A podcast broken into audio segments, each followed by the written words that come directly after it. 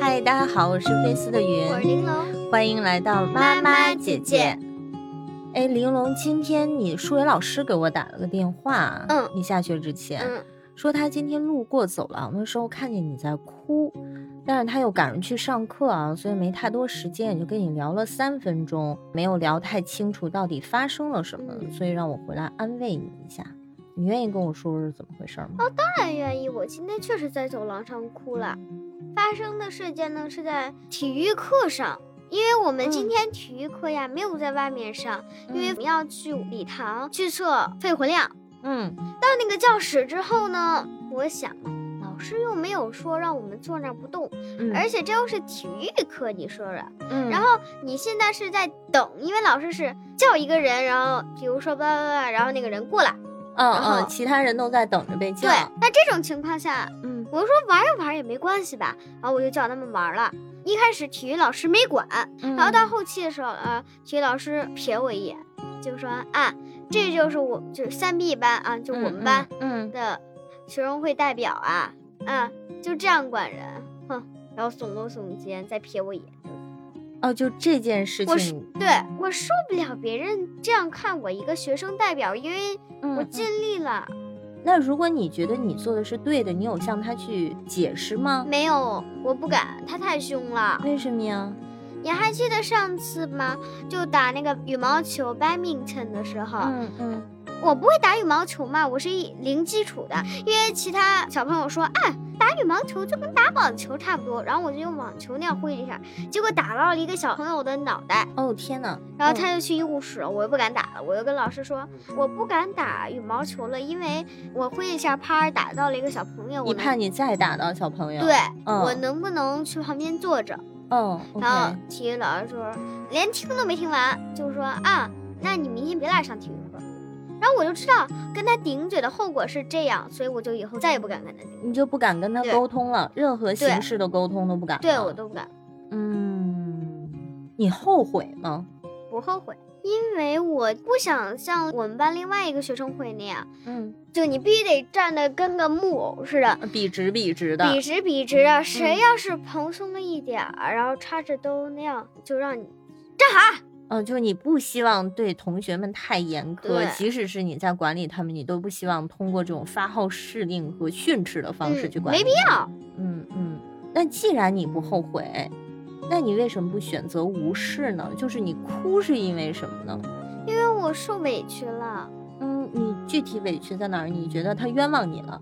对我是不想当那样的 student council，嗯在体育课我又不想管那么严嘛。所以他其实让你开始质疑你自己了，是对？你会觉得自己是不是不能够胜任？对，哦，所以你哭了。嗯那你哭了多久啊？到我们的班其他人都排好队，然后已经走出礼堂之后，我就在走廊上，我也不敢这样面对 Mr. Perry 啊，就我们嗯班主任嘛，嗯，我就在走廊上哭。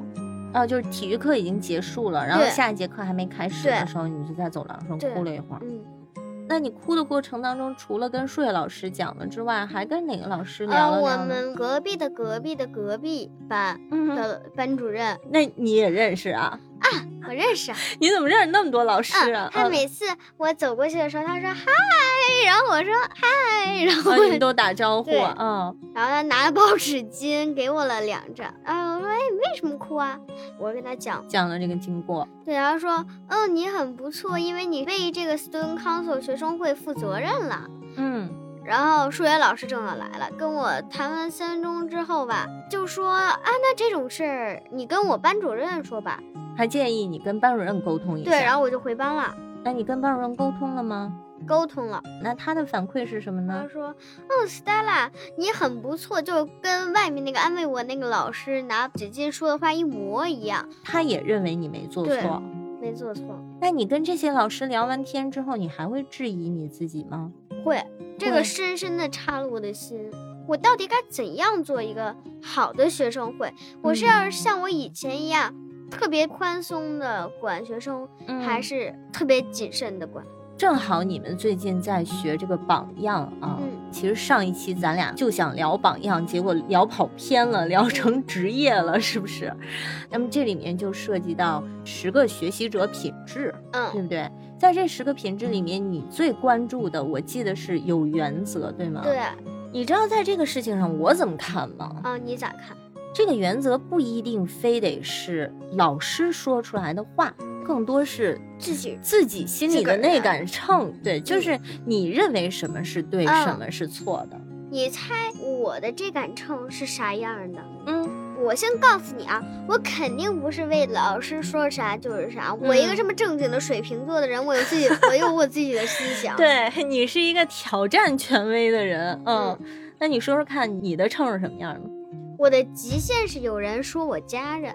啊，这就已经上升到做人的原则上了。嗯然后呢，如果要是老师随便骂，嗯，没有道理的。对，嗯或者有一件事儿他确实做错了，嗯，就像我图书馆老师有一次嗯说我，你怎么好好坐着呀，你后面的人都这样子看不到了。嗯然后我特别特别想说，那是因为我太高了，我什么都做不了。那你说了吗我？没有说，图书馆老师更凶，哦，这样啊。我已经听你说了好几次了，这图书馆老师的他给自己。整完关，然后 每次我们都不能叫 Miss J 她的名字，我们得叫她 Miss J the Library Queen。真是图书馆女王。嗯，这种情况也是我忍受不了，我得跟老师杠谈一谈。谈一谈的。还有一种是学生确实做错了，但老师的惩罚太过严厉了，哦，有这种时候吗？暂时没有出现，但我秤上有。那你能举个例子吗？怎么算过于严厉了？是不是就像那个《Matilda》里面那个校长一样，把小孩当链球给甩出去了那样的？那那那肯定不允许嘛，不是这种吧，就是直接送校长办公室。你这是你经历过的呀？没有，但别人经历过，啊，真有这样的。到过的。嗯你觉得送校儿办公室有一些过于严厉了，你会跟老师沟通？对，我其实更关注的并不是你在体育课发生的这个事件究竟谁对谁错，因为我不是说了吗？很多事情不是说只有对错的，取决于你从哪个角度去看。嗯，从老师的角度去看，他当然不希望同学们在那儿又打又闹的，他希望一个安静有序的环境，对不对？从学生的角度来看呢，上体育课嘛，无伤大雅嘛，你又没让我们干正经事儿，我们玩一玩怎么样？嗯这就是你们平时所谓的这个 critical thinking 啊，从不同的视角你得出的结论是不一样的，嗯对不对？所以我关心的就是你的心态，这件事情是不是造成了你对自己失去了信心？嗯现在你跟妈妈讲的这个经过，我认为你的点很有道理。嗯那如果你觉得你这场骂挨的委屈，尤其是他质疑的不仅仅是你作为一个学生的身份，更是作为你们班级学生代表的身份，嗯对吧？那你就应该代表班级把你的观点告诉他。你只有把这个小扇翻过去，嗯，你才能找回你的自信你。小时候是不是也不敢啊？大多数老师都不太能接受，尤其是体育老师。哎，接受不了当众被指责。嗯你想吧，一个老师管理那么多学生已经很辛苦了，如果有人做榜样，尤其是学生代表，让所有同学都能跟他杠，你说他怎么管理整个班级啊？对吧？所以老师最反感的就是当众顶嘴、当众的反驳。私下沟通的话，我觉得老师首先他的情绪上可能就不会那么的激动，嗯，没有。对吧？嗯再者就是你沟通的语气很重要，你不是在跟他去辩论对错的，嗯而是单纯的把你的想法告诉给老师。比如说你现在要去跟体育老师私下沟通这些事情，你会怎么讲？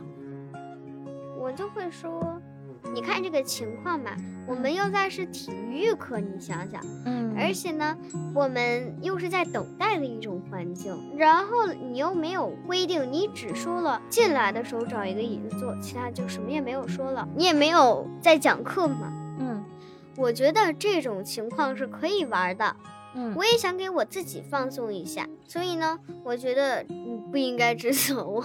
哦，那你选择是直接指出来他哪里做错了。那我该怎么说这件事儿？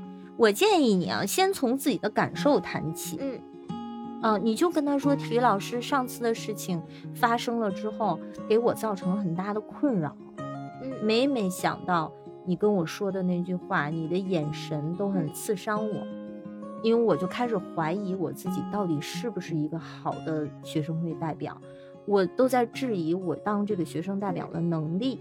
嗯。但是后来我分别找了几个人谈了谈，嗯。我觉得其实我这么做也是有道理的，那我就有必要把我的观点跟你分享，嗯。然后接下来你可以阐述你刚刚那一套观点，嗯。对嗯吧？你为什么认为给大家空间是对的？那么最后的，与其说指出他的错误，不如请他给你的建议，帮你评判一下你的想法对不对。嗯简化一下三步，第一步先讲你的感受，嗯第二步你的观点，嗯，第三步建议，请他给你建议。对对对，嗯十个学习者品质里，除了有原则，还有善于沟通的人。嗯这个善于沟通啊，它不是指伶牙俐齿，它是指关心。你说了这些话之后，对方是一个什么感受？哦，我觉得你的体育老师就是一个很好的磨刀石嘛，他这么凶，嗯嗯、你那么怕跟他沟通，就拿他来练手啊，嗯看看对于这样的人，怎样把这个话说的让他容易接受，哎，又听进去，这不是一个很好的练习嗯方式吗？嗯所以答应我，嗯，一定要尝试一下。好吧，你打算什么时候找他去？等下次吧。择日不如撞日，明天吧。明天有体育课吗？没有，嗯，那后天呢？每周二、周三没有，一四五有。那就是星期四喽，是不是？对，那我星期四等你的好消息。估计都忘了。Well, what thing? I forgot. Are you lying? 好啦，今天就到这里啦，听众朋友们，你对玲珑这次体育课实践持什么样的看法呢？如果你的孩子在学校遇到了这样的情形，你会鼓励他去和老师谈一谈吗？欢迎把你的看法留在评论区。如果你喜欢我们的分享，别忘了点赞、订阅、转发哟。下下期再见。